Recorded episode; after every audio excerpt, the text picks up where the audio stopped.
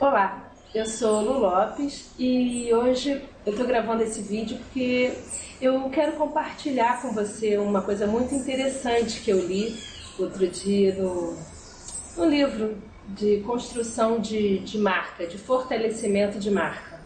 E foi um estudo americano que fizeram para é, comprovar a força que tem uma marca. E eu achei muito interessante, por isso que eu estou aqui compartilhando, fazendo esse vídeo para compartilhar com você que me segue, que me assiste. Nos Estados Unidos, eu acho que o estudo foi feito nos Estados Unidos, não tenho bem certeza, mas fizeram o que a gente chama de focus group, né, que é aquele uh, pessoas, grupos para justamente para pesquisa.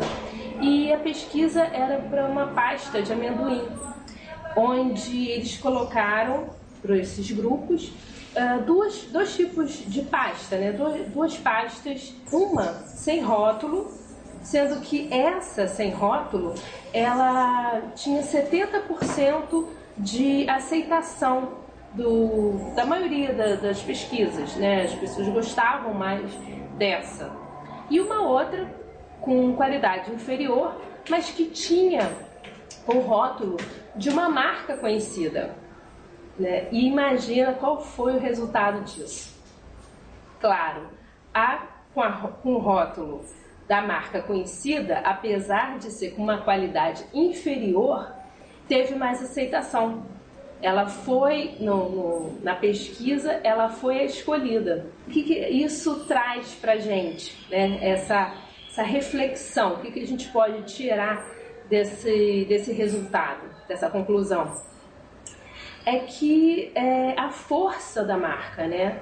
Muitas vezes a, a qualidade não é assim nem tão boa, mas por ser uma marca mais conhecida, por ter já uma familiaridade com o seu público, ela se torna a preferida em relação a outra marca que não é conhecida. Pode ser até melhor, mas ela não é tão conhecida quanto a outra. Então, eu achei muito interessante esse estudo e quis trazer aqui para você para justamente isso, falar sobre fortalecimento da marca. É, o quão importante é você fortalecer sua marca. Ah, mas aí você pode perguntar como é que eu vou fazer para fortalecer a minha marca? Então, o mais importante é você tornar a sua marca familiar ao seu público. Que ele a reconheça, que ele abrace, que ele é, goste, simpatize com a sua marca. Então, essa é a minha dica de hoje. Espero que você tenha gostado. E se você quiser saber de outras sacadas, você pode assinar aqui. Tem um link aqui embaixo ou em cima, depende de onde você esteja vendo.